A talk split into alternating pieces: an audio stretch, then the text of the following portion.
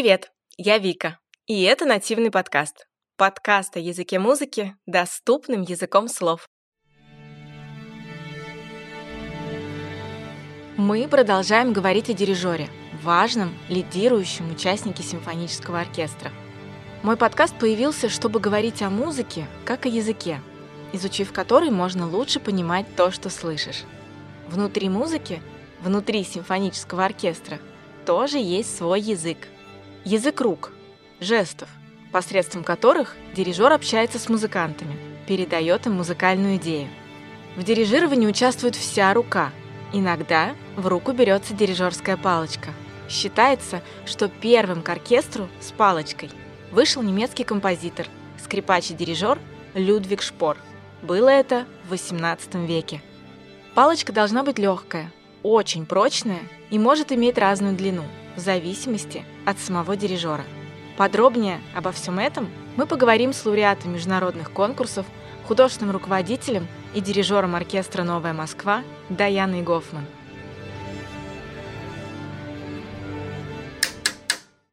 Мы с вами в прошлом выпуске много говорили о том, как вы пришли к своей профессии. Но давайте для тех, кто, возможно, вообще никогда ничего не слышал о профессии дирижер, особенно оркестровый, да, симфонический дирижер, расскажем, что это вообще такое. Кто такой симфонический дирижер? Чем вы занимаетесь? У меня есть топ-3 вопросов, когда я говорю, что я дирижер. Первый вопрос, зачем нужен дирижер? Это просто топ-3. Вот в любой незнакомой компании оказываюсь, и невозможно просидеть за столом Э, если ты сказал, что ты дирижер, чтобы вот не прозвучал эти вопросы. Значит, первый, зачем нужен дирижер? Второй, для чего нужна дирижерская палочка? И третье, женщина-дирижер. И дальше разговор про женщин-дирижеров. Вот, если говорить о том, зачем нужен дирижер. Кто такой дирижер? Э, дирижер — это, в первую очередь, ну, для меня, я вот свято в это верю, это музыкальный руководитель. То есть в основном люди видят со стороны да, дирижера, если вот совсем так э, обывательски говорить, это как какой-то человек, который выходит и машет палочкой на концертах но дирижер — это первично, это музыкальный руководитель. Это, конечно, особенно чувствуется в опере. Везде это человек, который руководит музыкальными процессами. То есть непосредственно вот эти вот мануал, да, который все видят, вот эту вот верхушку айсберга, это действительно и есть верхушка айсберга. То есть дирижер это человек, который решает, какая будет концепция, сколько будет человек, какая будет программа, как люди будут играть, в каких темпах люди будут играть, с каким штрихом люди будут играть. То есть, если это опера, то такая же работа с певцами. То есть, это огромная предработа, такое полноценное музыкальное руководство, которое уже на, так сказать, вот знаете, как бывает вот выход продукта, да, вот на таком же этапе э, выпуска выглядит как то, что человек просто вот размахивает руками. Как вы уже сказали, в топ-3 входит вопрос, а, зачем нужен дирижер. Мы уже поняли, кто такой дирижер. Это прежде всего организатор процесса. Но все могут сказать, окей, мы все понимаем, что когда музыканты выходят а, исполнять оперу или какое-то симфоническое произведение, они же ясен пень, не сели первый раз, ноты открыли и давай с листа фигачить. Они долго, очень долго тренируются. Ну, известный факт, что профессиональные музыканты, они часами сидят за инструментом, часами работают над своими партиями, и все это дело серьезное. Это раз, они сидят и учат индивидуально. Потом вы заранее собираетесь и учите это всей толпой. Ну, как бы собираете произведение уже, да, в какое-то единое целое. Поэтому ну, я понимаю, вы можете помочь учить всей толпой, там, всех там, Вась, петь, Маш, собирать и как-то их в процесс организовывать. Но да, мысль возникает такая. Понятно же, что когда мы все все выучили, то, по идее, мы сыграть все можем сами. И поэтому, да, топ-1, наверное, вообще из всех вопросов, зачем нужен дирижер, если мы там полгода могли это произведение мусолить, выучить, такие все молодцы, сели на сцене играть, ну, мы что, не вступим, что ли? Мы же все считать умеем, мы все свои партии знаем. Зачем нам человек, который где-то снаружи нам еще машет. А, хотя я знаю, это типа для эффекта, потому что мы такие все партии заучили, с закрытыми глазами можем сыграть, но как-то так принято, что у оркестра есть дирижер. Ну, давайте вот поставим Даяну, и пусть она руками машет. И, в общем, образ оркестра собрался. А по факту, возможно, когда музыканты играют, они не смотрят даже на вас особо. Зачем вы нужны?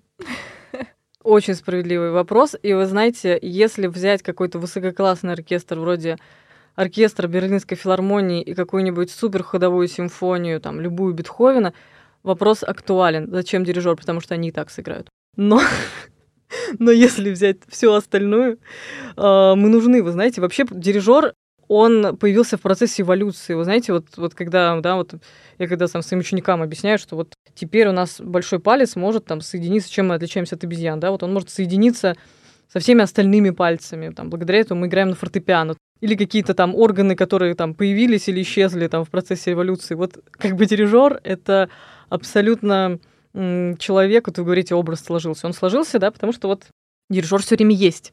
Это человек, который появился в процессе эволюции.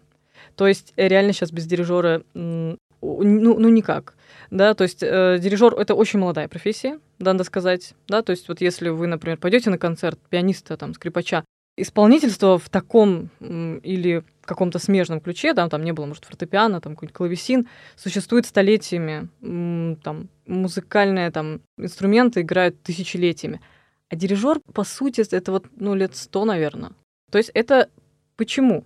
Вот вы спросите, вы сказали, да, вот, ну, вроде как все выучили. Дирижер конкретно так, да, вот утвердился вот с конца 19 века без дирижера никак. Почему? Потому что оркестры стали огромными.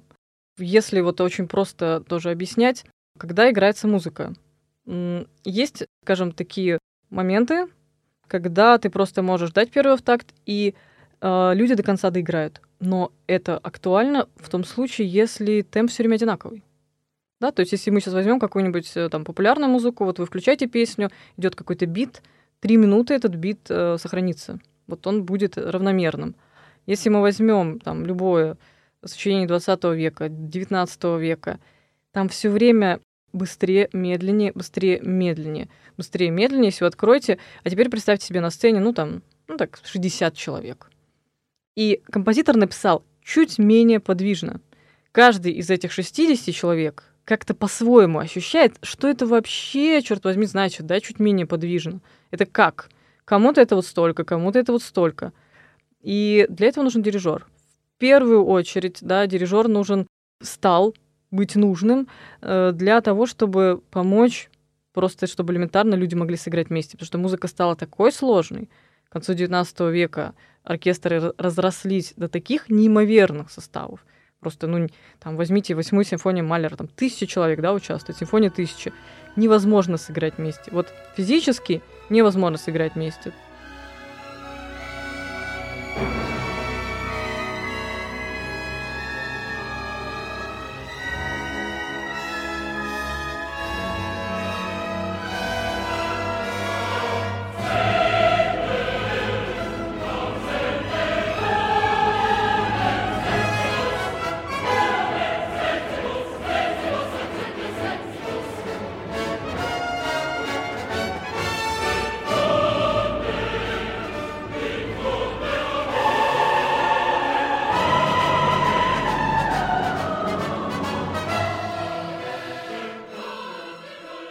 Мой из топа 3, мой первый ответ, да, вот есть два пункта, зачем нужен дирижер. Первый ответ, чтобы все сыграли вместе.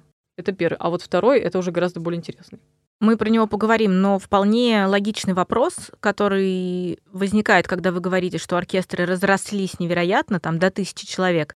Окей, но тем не менее, зачем нужен дирижер? Потому что когда тысячи человек, задние ряды оркестрантов, они вас уже не видят. Это какая-то маленькая фигурка вдалеке, то есть вас видят ближайшие, там, первые скрипки, да, вот кто первый, там, сидит первая струнная, струнно-смычковая группа, да, они сидят там поближе к вам. Они вас видят. Там подальше уже там деревянные, да, духовые, тоже, возможно, видят.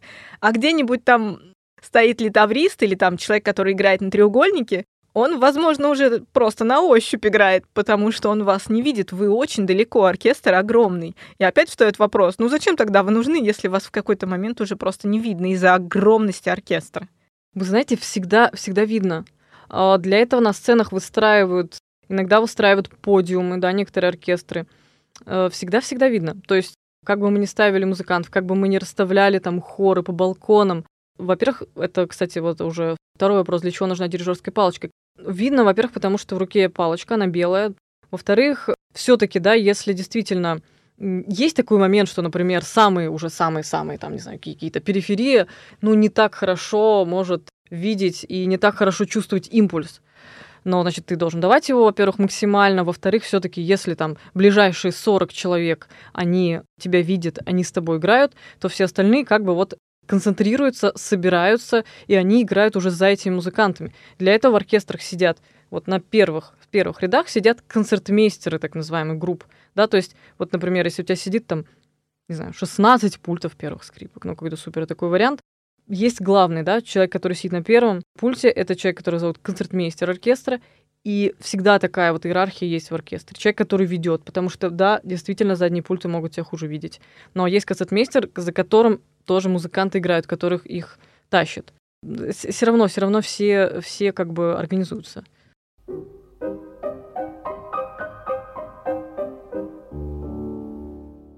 Вы начинали свое образование уже дальше, чем музыкальная школа, как дирижер хоровой.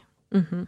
Насколько я знаю, то, как дирижируется хор, немного отличается от того, как дирижируется оркестр. Хотя бы потому, что постановка рук и как бы и в локте, и в кистях, она немного другая. Потому что, ну, во-первых, есть дирижеры, которые дирижируют без палочки. Это как бы факт. Но тем не менее, дирижер и палочка это в образе да, человека, который руководит оркестром, это такое очень единое нечто. Хоровой дирижер дирижирует руками, и у него очень много эмоций и каких-то тонкостей передается кистями рук, пальцами, как они там как-то скрывают звук, закрывают. Они это делают пальцами. А дирижер оркестра делает это палочкой, или голой рукой, но тем не менее сама техника немного отличается. Вот вы можете, имея все-таки опыт дирижера хором, да, пока вы учились, у вас некоторая практика все-таки была, насколько вообще в ощущениях человека, который руководит разными процессами, насколько это прям... Вот я могу сказать, как это отличается внешне. А вы можете рассказать, как это отличается изнутри? Да, конечно. Вы знаете, я сейчас руковожу одним коллективом, когда там хор и оркестр. То есть я работаю сейчас, в принципе, с хором также регулярно. Ну, во-первых, действительно, с палочкой симфонические дирижеры, оперно-симфонические дирижеры бывают с палочкой, бывают без. Но я знаю, что некоторые хоровые дирижеры тоже берут палочку. Есть такие случаи. Реже, но как бы нет правила, что у них вообще нет в руке палочки. Сама как бы технология, безусловно, отличается. Как бы так вот это сказать. Мануальная техника разная, потому что разные задачи и разный, разные сложности. То есть, если взять вот очень э, строго, да, простят меня мои коллеги, хоровые дирижеры, э, симфоническая музыка чаще по технологии труднее. Ты должен быть более конкретным. Произведение длиннее. Да, если мы говорим про оркестр, ну, там, среднестатистическая симфония, там, это минут 40. То есть все вот эти куски, они просто больше паузы, в которых играют музыканты, они больше. Хоровая музыка — это очень часто миниатюры, которые длятся три минуты. И, соответственно, как бы у них есть другая задача, что они должны в эти три минуты вложить все. Но, безусловно, есть и крупные произведения. Знаете, вот э, самый показательный э, момент, вот как сказать, в чем, потому что это же не идет просто абстрактно, вот дирижеру как-то там что-то, вот он так или он так. Э, это идет от исполнителей. Есть огромная, огромная, огромная разница. Я все-таки много дирижировала хором, я много пела в хоре. И когда я пришла в оркестр, я поняла, что вот самое важное на самом деле то, что музыканты оркестра, они сидят, у них партии, то есть, ну, условно говоря, сидит скрипач. У него такая вот, знаете, тоненькая, тоненькая такая вот линеечка, да, одна, где написано только его партия. И больше ничего. То есть, грубо говоря, любой музыкант в оркестре, он имеет на руках только свою партию. Он не знает, что происходит в партитуре в целом. Ну, понятно, что почти там самый ходовый репертуар знает любой оперный оркестрант, но, грубо говоря, сидит человек, и он как бы вот, он как будто маленькую дырочку, да, вот он не видит всего неба. Он видит какой-то небольшой участок этого неба. А когда люди стоят в хоре, они стоят так как строчек э, меньше, у них как бы есть в руках вся партитура. Если что-то пошло не так, они сами могут маневрировать. И это облегчает э, дирижеру задачу. И это усложняет оркестровому дирижеру задачу. А представьте себе, еще там, например, музыкант играет, у него 20 тактов паузы, и в какой-то момент он должен вступить. Соответственно, тебе нужно быть гораздо более четким, гораздо более конкретным. Именно вот этот вот технический, я повторюсь, момент, ни в коем случае не художественный, я не буду говорить там, кому сложнее, технический момент, он гораздо более остро стоит в оркестре, потому что у всех музыкантов оркестра только их строчка. Они вообще как бы, ну, как сидят вот в маленькой комнате, и ты их постоянно ведешь.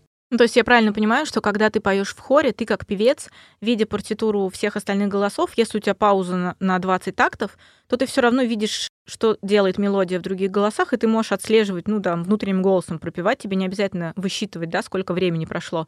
А когда ты сидишь и играешь э, в оркестре и видишь только свою партию, тебе реально 20 тактов надо, ну, не ошибиться, чтобы не 19, не 21, и ты прям сидишь и, ну, проверяешь, э, сколько прошло тактов, и вглядываешься в дирижера, когда он тебе даст э, взмах на вступление. Вот в этом основная сложность. Да, именно. В этом основная специфика. Понимаете, есть тоже, например, скрипки так если очень просто говорить, да, самые ходовые инструменты в оркестре, ну, предположим, скрипки, они часто играют все время.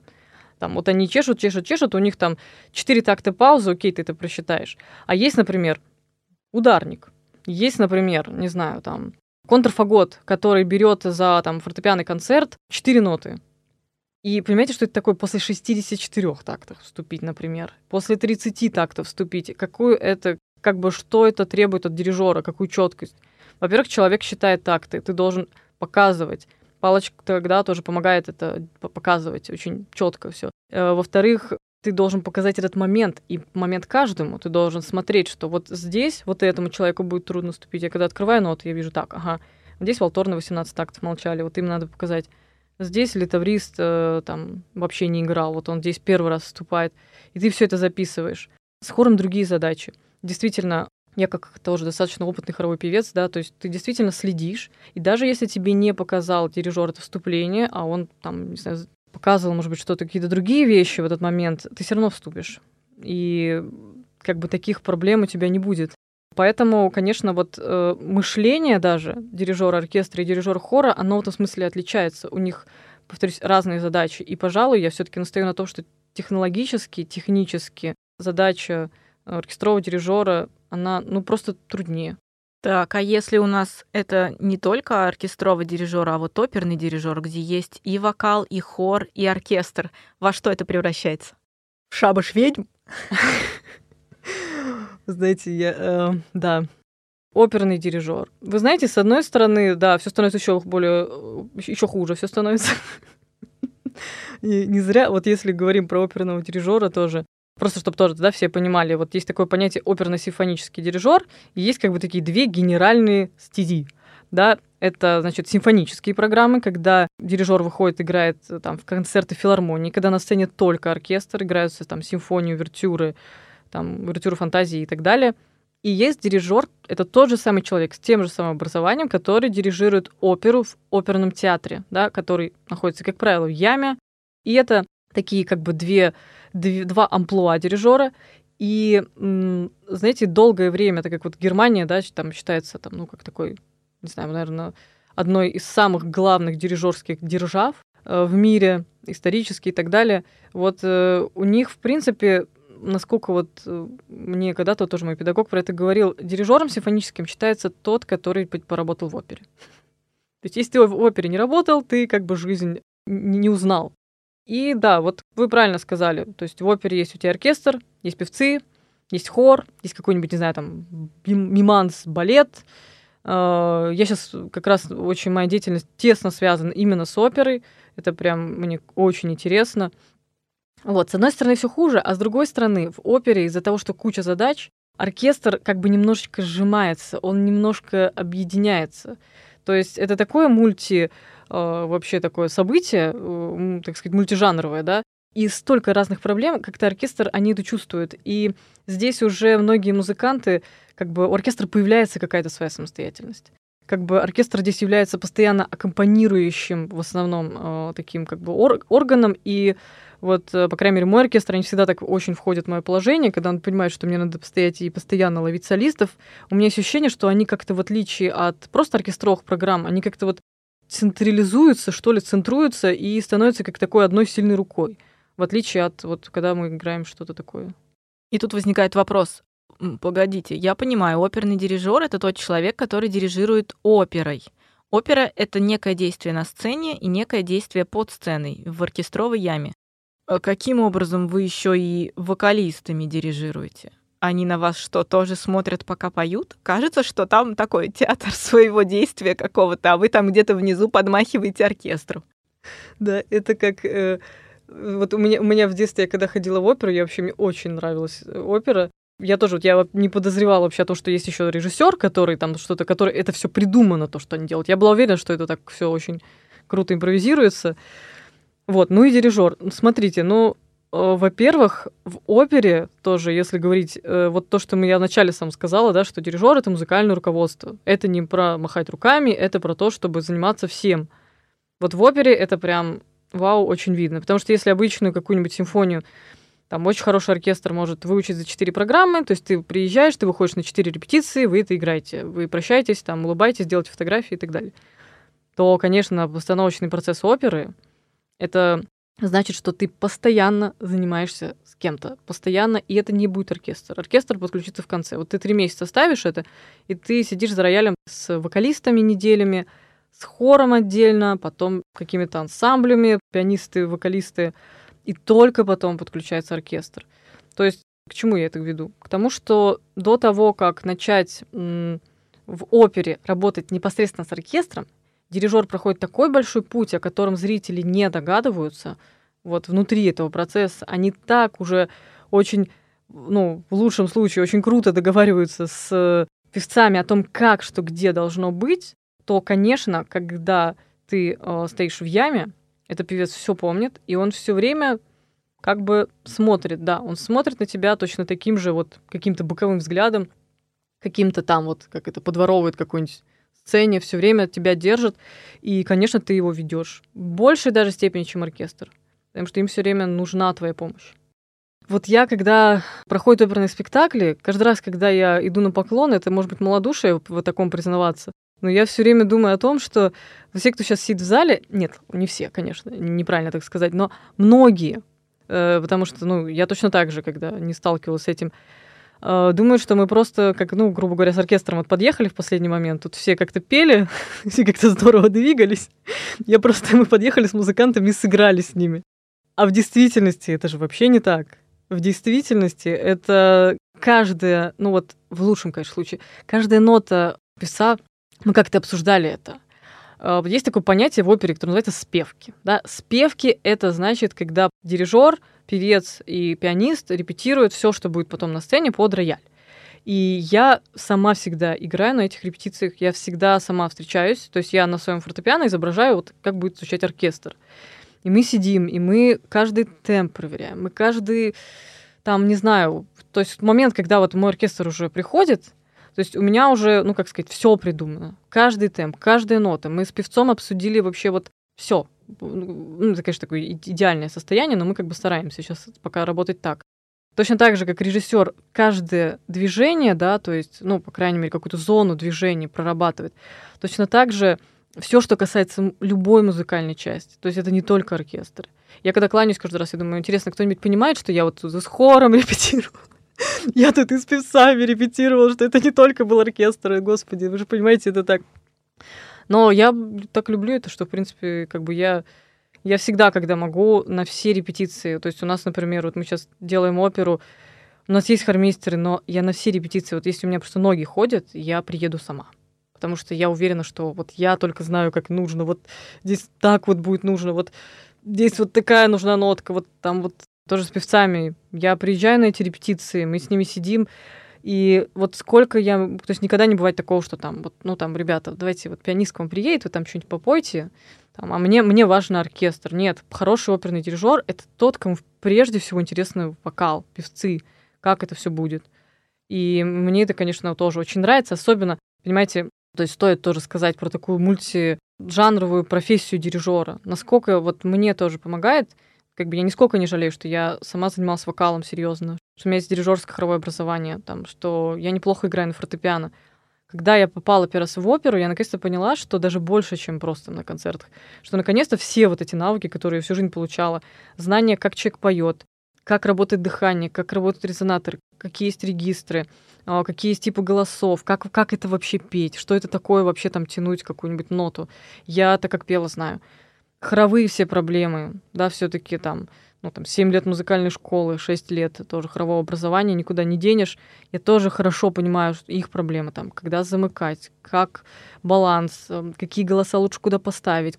Когда я веду спевки тоже, то есть так как я на фортепиано э, хорошо играю, то есть я сама это все могу играть, и это гораздо лучше, потому что нет такого, что потом певец приходит и слышит, что оркестр вообще по-другому, потому что пианист ему играл по-другому, я сама играю. И тут у меня тоже была такая вторая встреча, так сказать, с профессией. Я поняла, что вот это тоже то, где я все свое, все, что у меня вообще есть в этой жизни, я как бы смогу вот сюда вложить. И это, конечно, тоже очень такая большая радость. Это чтобы вы понимали, когда заканчивается опера и весь зал начинает хлопать, кланяются артисты, и всегда есть момент, когда артисты, выходя на авансцену, руками показывают на дирижера это не просто так из серии, ну, вы знаете, тут как бы еще оркестр играл, и был человек, который мими руководил. Это как бы основной человек, который руководил всем процессом. Поэтому, когда вы в следующий раз пойдете слушать оперу, обратите внимание на ту работу, которой занимается дирижер в этом процессе. Да, вот именно я когда, я помню, вот сколько я была в детстве на опере, да, вот я приходила, и даже, ну, опять же, пока не попробуешь, не узнаешь. Даже в подростковом возрасте я видела всегда, с каким вот таким вот трепетом выводят вот этого мужчину во фраке. Ну, это, это всегда был мужчина и всегда во фраке, да.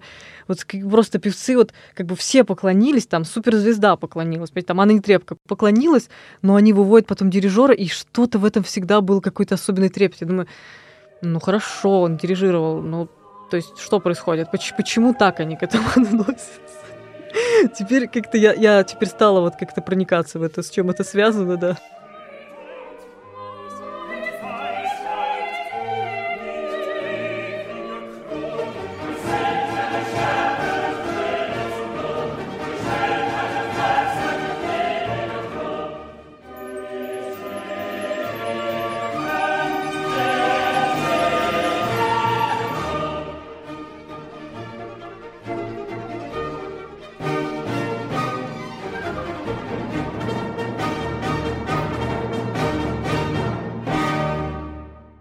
Вторым вопросом в топе, который вам обычно задают, это про палочку. Про то, что вы делаете руками, зачем вам нужна палочка, неужели руками не справитесь.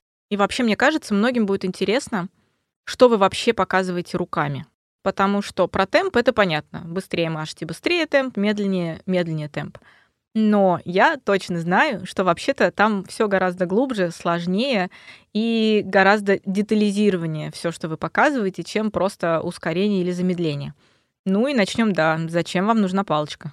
Вот вы знаете, а, ответ очень простой. Палочка нужна для того, чтобы твое обращение было лучше видно. Именно поэтому она белого цвета, да, вот когда вы видите, представляете себе палочку, да, это какой-нибудь такой набалдажник, разных цветов, и белая. Вот она всегда белая, да? Почему? Потому что музыканты выступают в черном, и белый цвет это тот, который в концертном зале виден. Если вот мы говорили, да, ранее, что вот действительно есть уже большие составы, люди сидят там 500 метров от тебя, вот, пожалуйста, то есть твоя рука увеличивается, и кончик, да, вот этот наконечник твоего обращения, он становится вот э, этим наконечником обращения становится кончик палочки. Это такой как бы генеральный ответ, да, лучше которого, наверное, ничего не придумать. Если говорить о том, вот когда палочка, когда не палочка, да, вот если вот тоже, да, почему иногда дирижируют руками. В принципе, бывает такое, что внутри одной симфонии, например, я дирижирую там первую часть, условно говоря, там дирижируется палочкой, а Вторая часть, например, я там я беру ее в левую руку, или во время оперы, это тоже часто так делаю, беру куда-нибудь, кладу ее или в левую руку и начинаю дирижировать только руками. Это связано с характером музыки. Есть музыка, которую технически удобнее, гораздо лучше и даже практически обязательно, ну вот для меня, по крайней мере, сейчас, обязательно нужна палочка, а есть музыка, которой палочка будет мешать, и которая гораздо лучше будет показана вот руками. А что вы показываете руками? У вас их две очень часто, практически в большинстве случаев, вы их используете по-разному. Разные руки показывают разные жесты. Что внутри этих жестов обычно находится? Вот вы знаете, тоже, если да, дирижер нужен первое для того, чтобы всех организовывать, вот второе, для чего нужен дирижер, это и есть, наверное, ответ на вопрос. Точно так же, как если 60 человек не будут знать, как ускоряться, как замедляться, точно так же есть в музыке какая-то идея. Да, это вот то, что называется словом, пресловутым словом творчество. Да? Вот точно так же невозможно, чтобы у 60 человек была одна идея. А идея уже формирует, например, кто-то это чувствует так, кто-то это чувствует так, кто-то это чувствует так. Вот дирижер это тот человек, которому дается вот такая эксклюзивная возможность как-то почувствовать и это показывать руками.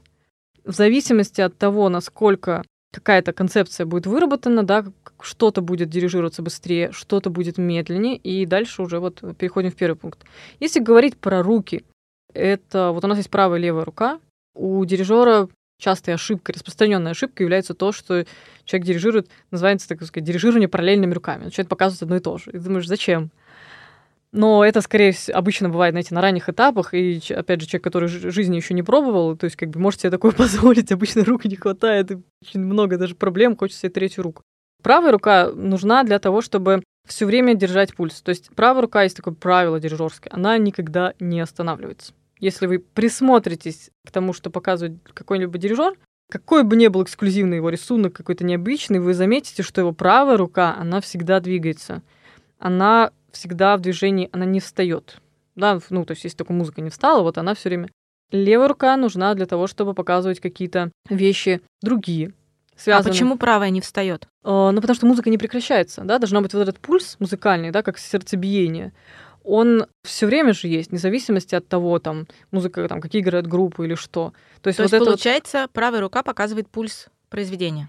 Генерально, да. Генерально правая рука нужна для того, чтобы как бы быть таким, знаете, как этим заведенным мотором. То есть это рука, которая все время как бы циркулирует вот эту вот, э, аккумулирует энергию, и которая всегда, всегда показывает вам, что какая, опять же, если она не, не останавливается, значит, какая скорость, да, то есть если у дирижера остановились две руки, это ситуация какая-то вау. То есть все поднимут голову. Либо это генеральная пауза, либо это фермата, либо музыка закончилась, либо что-то случилось. То есть если, если у дирижера остановились обе руки, это вот как бы что-то, какая-то прям эксклюзивная ситуация. А левая может останавливаться. Она может показывать увеличение громкости. Тогда рука, например, например, дирижер может поднимать руку.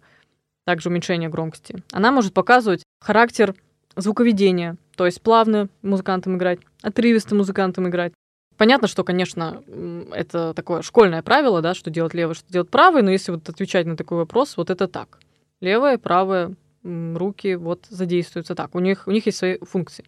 Я правильно понимаю, что, чтобы проще сказать, правая рука — это доля, это темп, а левая рука — это эмоция, настроение, способ звукоизвлечения, да, более плавное, там, отрывистое, вот так. Да, если очень, опять же, вот как я сказала, да, очень хрестоматийно, это так.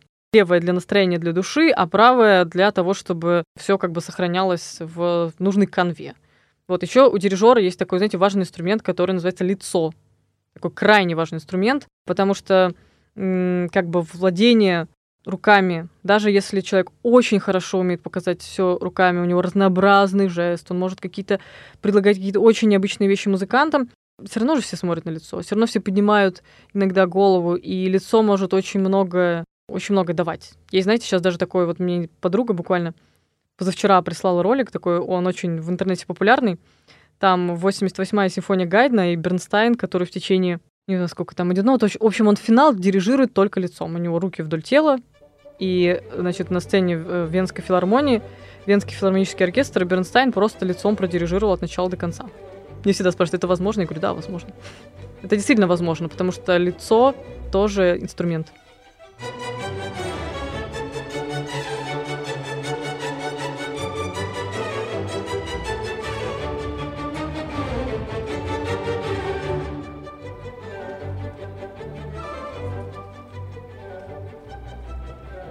Я люблю смотреть, как дирижируют разные дирижеры. Мне кажется, это интересно с точки зрения техники, с точки зрения того, что эта техника очень сильно разнится в зависимости от темперамента дирижера. И в этот момент хочется сказать, что по моим наблюдениям, мало того, что есть э, инструмент для дирижирования в виде рук, инструмент для дирижирования в виде лица, я еще замечаю, что есть еще потрясающий инструмент в виде тела. Иногда, конечно, когда ты смотришь, кажется, что это, ну, это какой-то фофан происходит, какое-то действие. Есть эм, несколько роликов, он так и называется «Танцующий дирижер», там такой дяденька, я не вспомню сейчас фамилию, который, он дирижирует какие-то такие часто джазовые, свингующие какие-то вещи, и ты прям смотришь, кайфуешь просто, что чувак вышел и подирижировать, и потанцевать. Это, в общем, такая история классная. Я, например, очень люблю смотреть, э, есть такой дирижер Дудамель, вот когда он дирижирует, у меня ощущение, что он даже волосами дирижирует, потому что это просто такой некий образ какого-то такого единого дви- двигающегося организма. Это очень большой кайф. Мне наблюдать такие вещи очень кайфово. Я прям очень-очень-очень-очень это все дело люблю. Когда я вам говорила в предыдущих выпусках о том, что есть некий стереотип, что женщина не может дирижировать, потому что это сложно физически, я в том числе имела в виду и это, что зачастую Правда, когда ты смотришь на дирижера, если он дирижирует что-то эпохальное, что-то прям, ну вот прям, как же называется, душа разворачивается, глаза из орбит выходят, потому что там может быть такая мощь, которую физически можно изобразить исключительно всем телом. Расскажите, как вы с этим работаете? Да, вы очень такой тоже важный аспект затронули.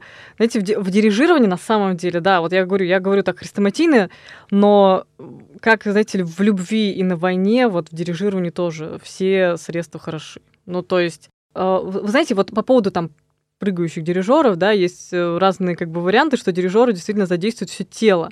И часто их критикуют за это. Говорят, ну что это такое? Там, потому что есть как бы такая вот, ну, там, старая немецкая школа, когда дирижер стоит ровно, когда у него ноги в пол, когда он все может показать. А тут же рядом действительно есть большое количество там наших современников, да, которые там и прыгают, и подскакивают, и на коленях, и как-то что-то такое.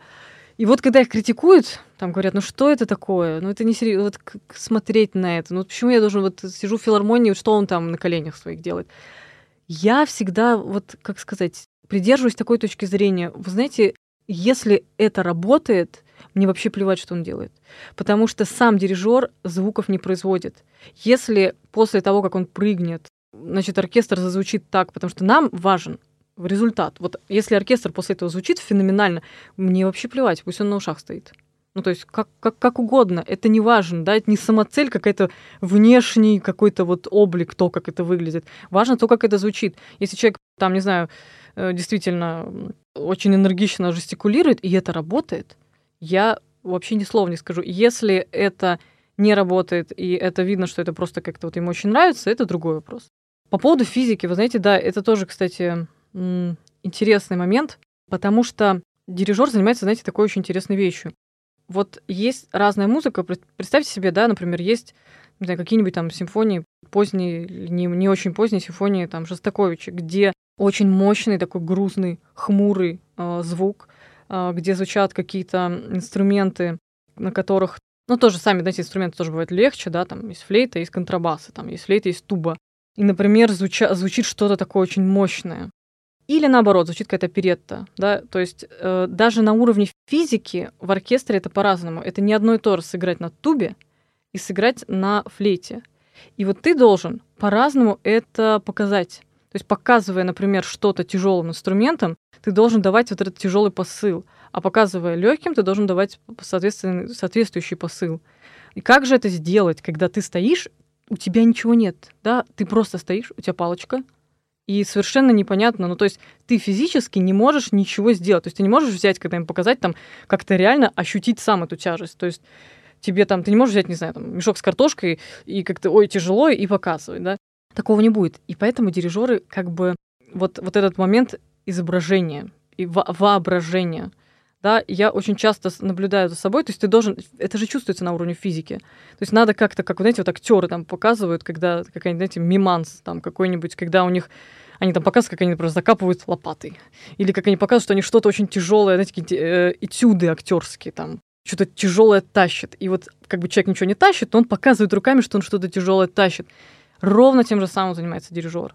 Сколько раз я показывала, как будто бы я что-то мне вот педагог говорю, как будто выдергиваешь из земли морковку, да, вот я что-то такое показываю.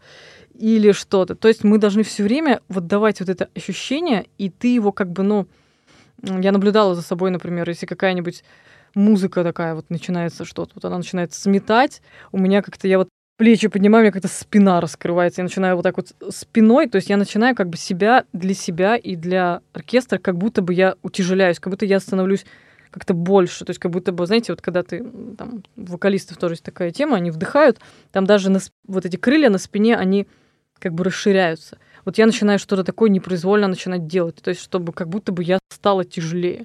Но это все абсолютно реально. И возвращаясь к вопросу женскому мужскому, знаменитейшие, там, величайшие метры, очень многие из них были очень маленького просто размера. Потому что мужчины же тоже бывают маленькими. Ну что там? Есть куча там парней, которые меня ниже, которые тоже там такие, как я, там хлюпенькие. Густав Малер был, ну просто он такой вообще малышка такая, понимаете, был. Э, выходил, понимаете, писал. Поэтому все это абсолютно делается.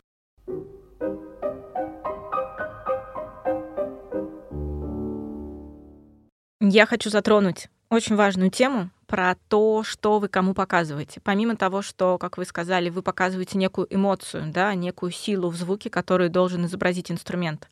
Есть важная штука среди инструментов.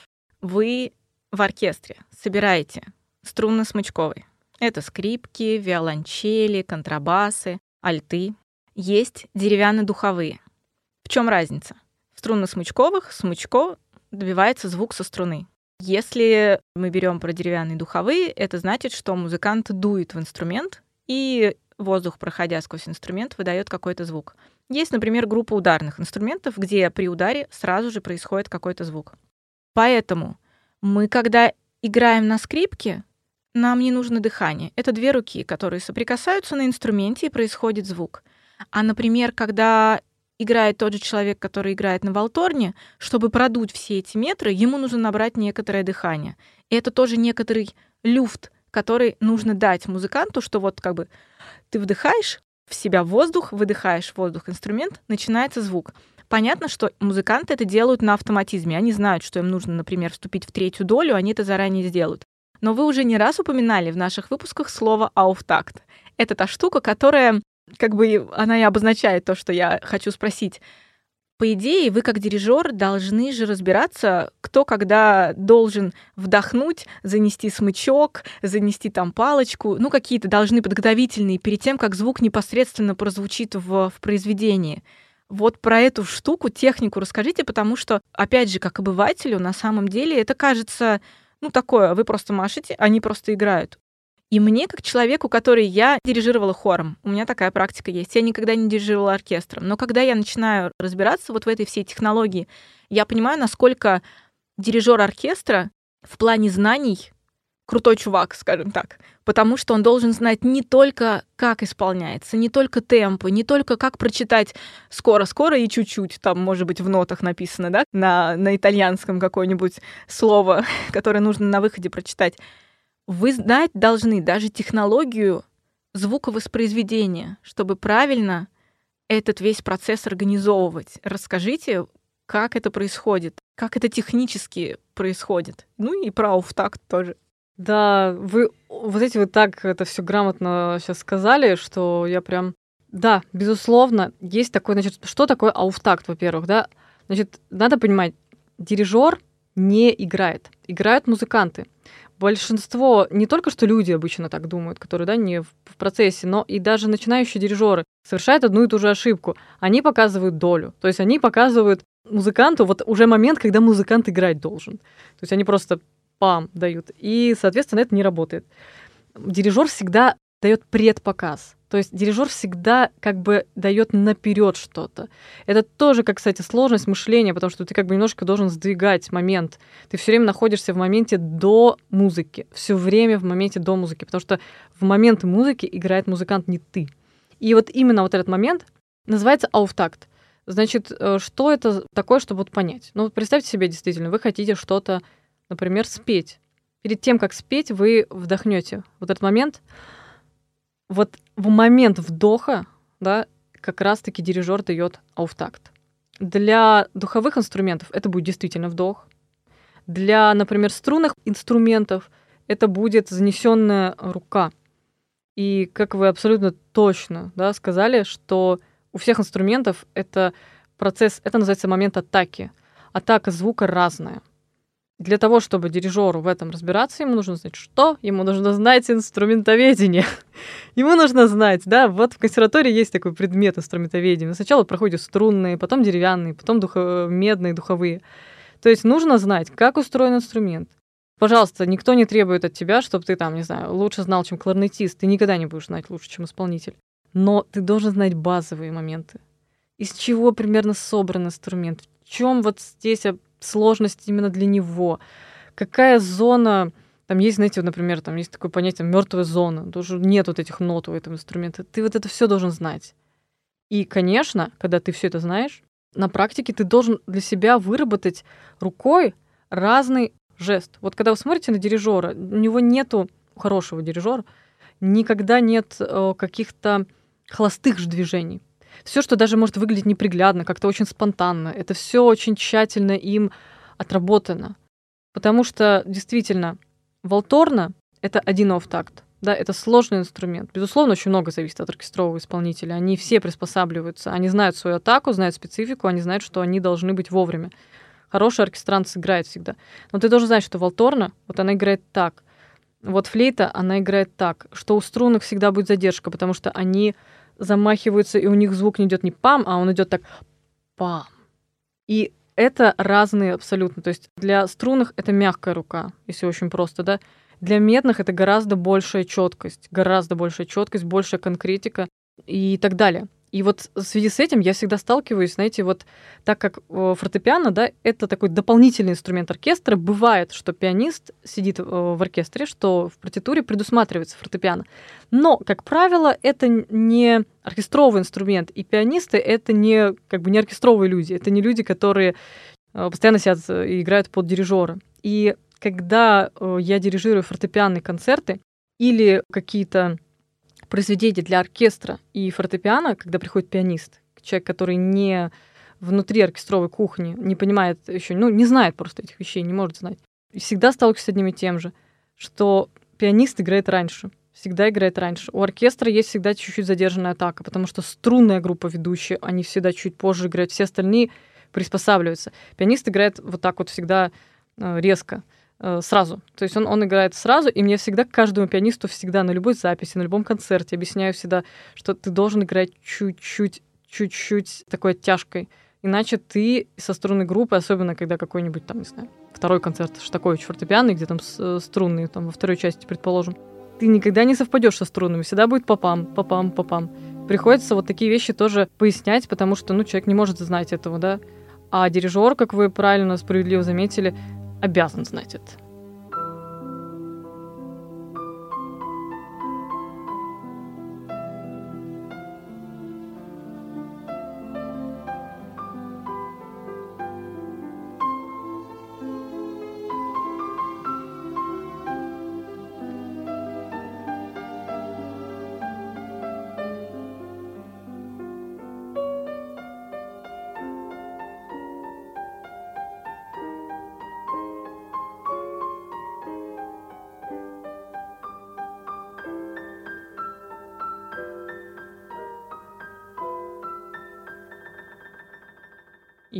Соответственно, свою э, мануальную технику отрабатывать.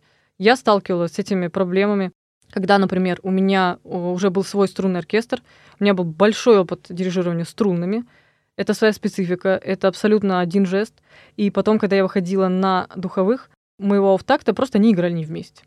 Ты можешь ругаться на них, не ругаться на них, они не сыграют вместе, если ты не показываешь нормально. Ну, невозможно. Тоже не стоит здесь как бы пенять на них, потому что это твои проблемы, всегда твои проблемы. И я вот как бы отрабатывала в себе другой вид жеста, другой вид обращения, который будет достаточен для духовых, совершенно другой физикой инструментов. А для ударных есть какие-то особые правила? Да, нужно ударникам нужно показывать. Есть такое правило, знаете, им нужно показывать, э, потому что ударные инструменты, во-первых, ударники всегда, знаете, это очень такие четкие ребята, четкие вот от слова четкие, так как эти люди, которые это самые ритмичные люди. Ну, понятно почему, да, специфика инструмента такая, что у них ритм стоит в голове всего. Держать ритм, играть в долю, играть четко — это то, что для них в приоритете. И поэтому вот обычно не возникает проблем с тем, чтобы они распознавали жест, э, но так как это инструменты, которые, как правило, не играют все произведение, а вступают. Представляете, как это выглядит? У ударников есть много разных инструментов.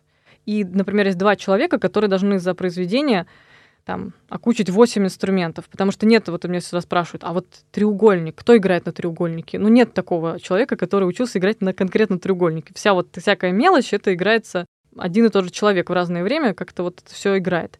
И так как они всегда долго ждут какого-то своего вступления, и у них разные инструменты, им нужно показывать. Мне очень часто ударники жалуются, что им дирижер как бы вот он не показывает, что, потому что сам, самому ну, сложно прочитать.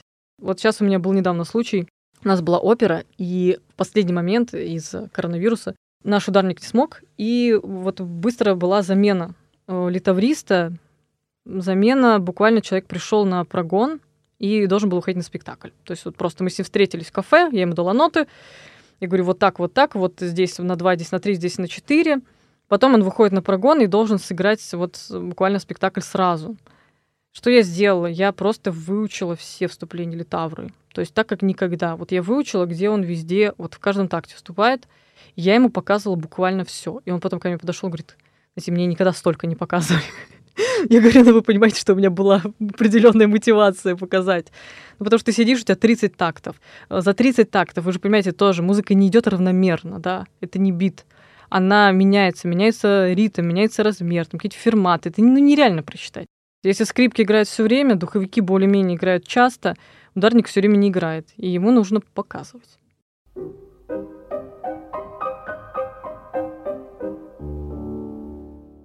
Очень важную часть работы дирижера занимает работа с партитурой. Хотя бы потому, что дирижер оркестра видит совсем другую партитуру, чем дирижер хора. И еще и потому, что тот, кто поет в хоре, видит все произведение так же, как дирижер в большинстве случаев. А то, как видит музыкант партитуру, ну, свою, да, линию музыкальную, совсем не так выглядит то, что видит дирижер. Для тех, кто не знает, как выглядит оркестровая партитура, возьмем пока просто симфонический оркестр. Это такая большая книга, где много-много строчек, и там прописаны все возможные инструменты, которые играют, все партии одновременно. Бывает бонусом, таким основательным бонусом, если это партитура оперная, где есть и одна часть, которая выше ямы выступает музыкантов, да, певцов, которую вы тоже изучаете. Вы должны знать, как поют музыканты, именно вокалисты, где им вступать, то есть эту тему, которую вы тоже изучаете. И часть оркестровая, где только инструменты. Когда мы изучаем партитуру хоровую, мы по факту изучаем партию каждого голоса. Просто потому, что мы должны знать, когда кто вступает. При необходимости, когда я вот, например, экзамен сдавала, мне могли сказать на экзамене, спой партию альта, и я как бы ее должна ее полностью спеть. Но мне могли сказать, ага, а вот там в 34-м такте переключись на партию сопрано. И я должна была переключиться, и я такое все чики-пики, так это все должно быть. Хор — это часто очень небольшой ансамбль, в котором даже распределение чисто на голоса, это может быть, ну, например, альты, сопрано, тенора, басы, ну, очень небольшое количество партий, которые на выходе может исполнять большое количество человек, просто они объединяются в маленькие ансамбли на каждой партии. Когда мы говорим об оркестре, это большая группа людей, где большая группа инструментов, которые тоже делятся в некоторые ансамбли, но тем не менее даже внутри этого ансамбля происходит разделение на разные партии. Ну, как, например, если мы, как мы уже говорили, например, у нас есть деревянные духовые инструменты, которых большое количество. И, конечно же, скорее всего, то, что будет играть гобой, будет не то же самое, что будет играть фагот. Хотя они сидят в одном месте, они относятся к одной группе инструментов, но партии они учат разные. Я к тому, что когда дирижер видит огромную вот эту вот кучу нот, разделенных на линии, разделенных на группы. Это очень важная, сложная, но нужная работа именно э, познания да, нового произведения. Особенно, когда вы, например, берете что-то такое, которое вы вообще этого никогда не касались. Какое-то что-то совсем уникальное для вас сейчас. Как происходит работа именно с партитурой? Вы знаете, э, вы пока задавали этот вопрос, я вспомнила историю, как я в душе общежития, у меня был разговор с одной скрипачкой — и мы, как я не помню, о чем мы разговаривали, но разговор закончился тем, что она сказала, Господи, я не понимаю, как вы дирижируете, когда у вас вот, вот столько строчек? А я ей с абсолютно точно таким же, вот как бы не лукаве, сказала, господи, я не понимаю, как вот вы играете, когда у вас только одна строчка? Это же не... Ну, это... Вот. Что касается вообще партитуры, да, во-первых, работа с партитурой — это такая работа, которая занимает значительную вообще как бы часть времени, потому что дирижер, ну, в каком-то отношении, знаете, это, это же как учитель, да, то есть ты выходишь и всех вот всем говоришь, что надо играть так, так и так. Ты должен готовиться, да, к репетиции, потому что э, музыканты всегда видят, когда дирижер не готов. Ну, как бы я стараюсь не позволять себе таких вещей, вернее, я не позволяю себе таких вещей. Э, слишком дорого позволять себе такие вещи. Грубо говоря, когда дирижер уже вышел к оркестру, он должен, ну, как бы знать все. Все это как, представьте себе, например, вы в третьем классе учите детей таблицу умножения. Вы эту таблицу найти идеально, и вы ее учите. Точно так же, когда ты выходишь к оркестру, музыканты это начинают читать сейчас. У тебя должна быть уже полностью закончено все. То есть ты уже это изучил, ты это уже выучил, ты решил уже везде, как что играть. И это, конечно же, э, работа дома. Что касается того, вот тоже мне часто спрашивают, как же дирижировать по партитуре, потому что голосов очень много, особенно действительно, если вы возьмете, не знаю, там, партитуры, ну, того же самого Малера.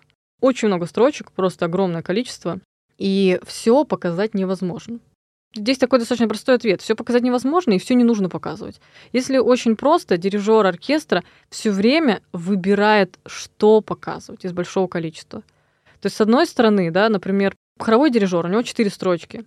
Он не имеет права не показать хотя бы один офф-такт. То есть ты не можешь пропускать офф-такты, потому что они все как бы, ну, как на ладони, это твоя главная задача. Показать все четыре голоса всегда, потому что это реально. Показать все по оркестровой партитуре невозможно вот физически. Просто, ну, никак невозможно. И поэтому получается такая очень интересная интеллектуальная работа. Ты все время должен выбирать, что показывать. И вы знаете, иногда, когда у тебя играет, например, 50 инструментов, бывают такие моменты, когда ты не будешь показывать даже вступлений. То есть показ — это не только вступление. Ты должен постоянно выбирать из общей массы задач. Я сейчас покажу в такт, я сейчас покажу вступление, я сейчас покажу характер, я сейчас покажу какой-то определенный вдруг акцент, я сейчас выделю какой-то подголосок. Это все время, знаете, как будто вы собираете такую комбинацию, какой-то код все время собираете, и он всегда у всех разный. И в этом прелесть. То есть поэтому, когда люди говорят, например, я послушал, не знаю, Гергиева, я послушал Петренко, я послушал Юровского, то есть разных дирижеров, потому что произведение одно, а то, как это будет у разных дирижеров, это всегда разное. Почему? Потому что ты каждый раз показываешь, каждый выделит что-то свое. Да, вот я, например, смотрю, мне, например, понравился, мне кажется, вот если я выделю этот подголосок, будет круто. Если вот здесь, например, побольше дать контрабаса, будет очень интересный эффект. И это нормально, это интересно.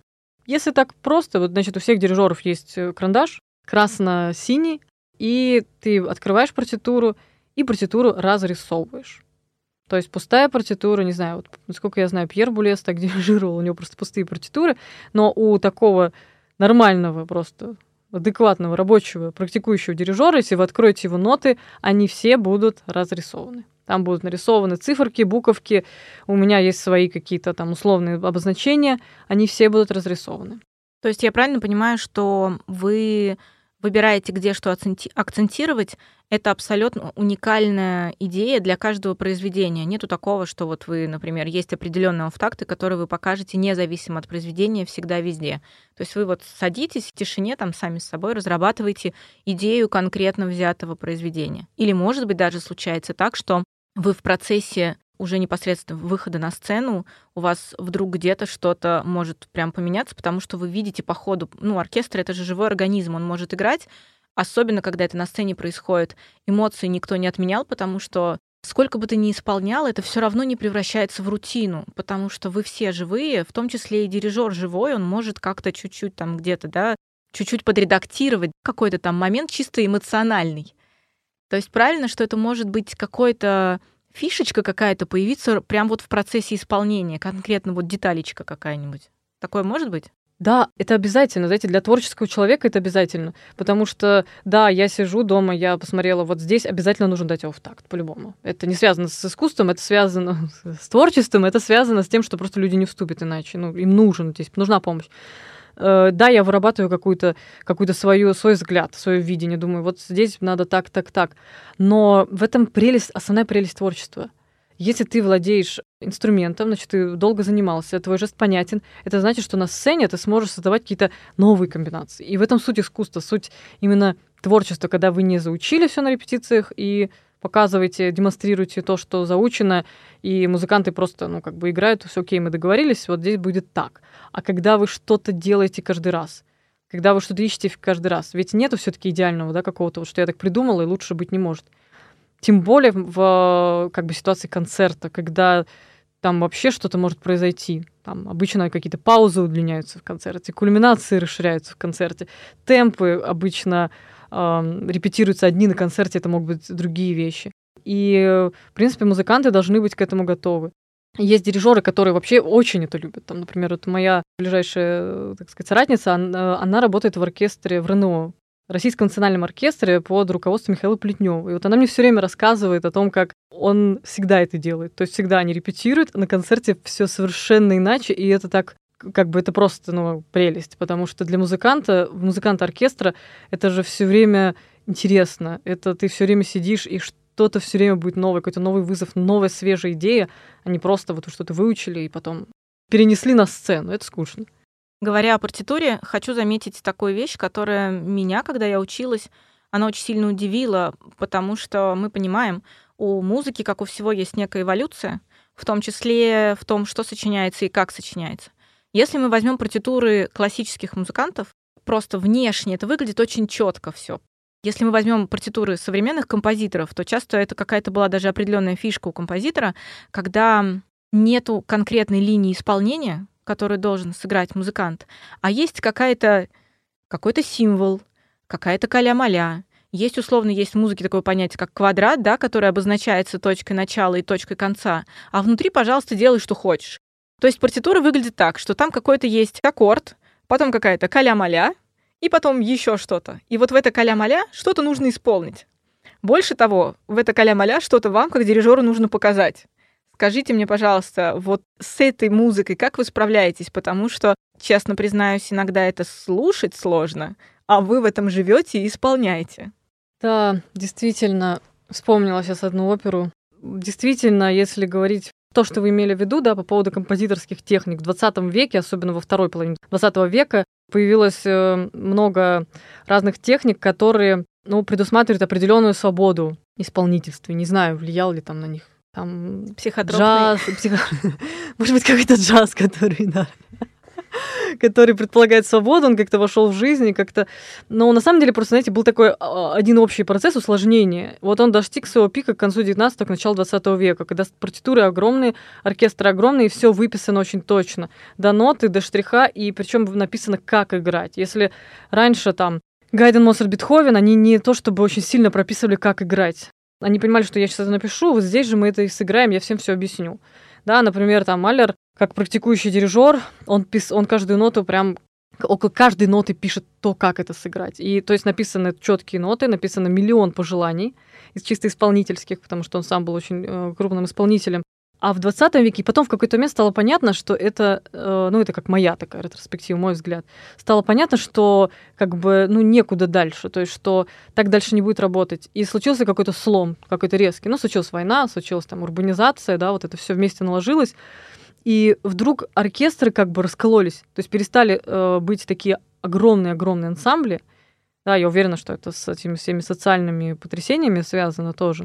То есть ансамбли стали меньше, и задачи стали просто другими.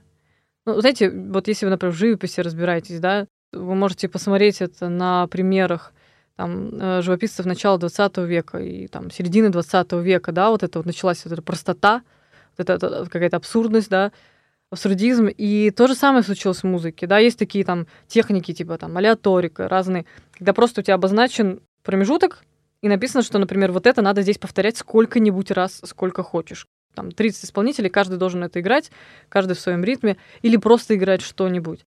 Вы знаете, я не могу назвать себя, что я очень искушенный человек в современной академической музыке. Есть люди, которые специализируются на этих направлениях и, наверное, понимают там больше. Но что я могу сказать? Это, с одной стороны, гораздо проще играть, откровенно говоря. Ну, честное слово, представьте себе 40 человек, сыграть какой-нибудь сложный пассаж всем одновременно, какой-нибудь сложный ход, какую-нибудь очень сложную мелодию или сыграть что-нибудь в определенное время. Ну, вот так просто. Что сложнее? Да, конечно, господи, что-нибудь можно сыграть. То есть с точки зрения исполнительства эти вещи проще. Э, например, в вокале тоже есть такой Ян, Янис Ксенакис, да, греческий композитор. Вот он, например, писал произведение для хора, э, где музыканты должны петь не полутонами, а четверть тонами. Ну, то есть это буквально ты вот как бы немножечко так голосом двигаешь, типа... То есть это не полутон, да, но уже не тот же самый тон. И как бы когда, например, ты поешь полтонами, фальш слышно, четверть тонами, ну никто ничего не понимает, что происходит. Это проще так-то. И как дирижеру, соответственно, я понимаю, что мне не надо здесь как-то проучивать там тренировать вот эту, вот эту квинту, которая у всех не получается. Мне кажется, ой, это же это проще. Но с точки зрения понимания музыки это сложнее, потому что зачастую я должна признаться, я не, всегда, я, я не всегда понимаю. Вот честно. Я не всегда еще проникаю в это, и мне кажется, это не только вопрос меня, это вопрос какой-то ретроспективы, да, отчасти музыка прошлых столетий, академическая музыка сильно идет вперед, да, то есть она идет, как бы она очень, она очень прогрессивная. Мы не успеваем пока за этой музыкой, все не успеваем, профессиональные музыканты не успевают. Профессиональные музыканты, когда приходят на концерты современной академической музыки, выходят оттуда, и я кладу руку на сердце, да, то, что не все там поняли все. Поэтому мне кажется, что какую-то такую музыку мы сможем оценить просто позже. Когда я сейчас дирижирую что-то такое, мне проще, опять же, с точки зрения исполнительства, ну, да, окей, мне надо разобраться, что это под прием. Я смотрю какие-то новые значки. Там я прочитала, это значит это. Мне надо технологически показать это кому, что, куда. Но это как бы не так трудно. Вот эта вот свобода, она и есть свобода. Она не, не трудная. Но вот объяснять оркестру, потому что в оркестре, знаете, когда ты выходишь, они начинают смеяться, говорят, что это там за музыка, как это, как я их понимаю. И ты вот должен какими-то словами найти какие-то вот, да, какие-то оправдания, и объяснить им, зачем им это играть, про что здесь. И, честное слово, гораздо проще объяснить про какую-нибудь оперу 19 века. Гораздо проще объяснить какую-нибудь симфонию Прокофьева или Штаковича. Но объяснить вот это я не всегда сама на 100% уверена. И мне кажется, что мы еще какое-то время будем э, находиться в этом. Я думаю, что этот язык станет для нас родным лет через 50. Мне кажется, что даже, не знаю, там, тот же Шнитке, сейчас он уже понятен. Тогда, наверное, было сложнее. И то, что пишется сейчас, нам сейчас это не всегда понятно. Ну, то есть, вот я стою как дирижер, да, играть, окей. А вот объяснить им, погрузить их в это, да, потому что когда мы играем какую-то оперу, я погружаю, я говорю, что здесь, как здесь, какое должно быть ощущение, какое должно быть состояние, как это надо сыграть, какой должен быть звук, почему это так, какая здесь предыстория. Я могу найти много слов. Для этого у меня нет столько же слов, вот нет их. И я понимаю, что, а может быть, их там и нет. Может быть, я и, и это вообще должен быть другой подход. Но пока мы не знаем. Но есть ли какая-то вероятность, что однажды мы дорастем, и будем ли мы вообще поспевать за вот этой музыкальной эволюцией именно в плане нот, то, как это изображается, то, как это играется, то, как это воспринимается? Или мы всегда, как слушатели, будем немного отставать от того, что возникает в головах композиторов, когда они какие-то образы свои сочиняют? Я думаю, что успевать мы всегда будем, потому что это пишут не инопланетяне, это пишут люди.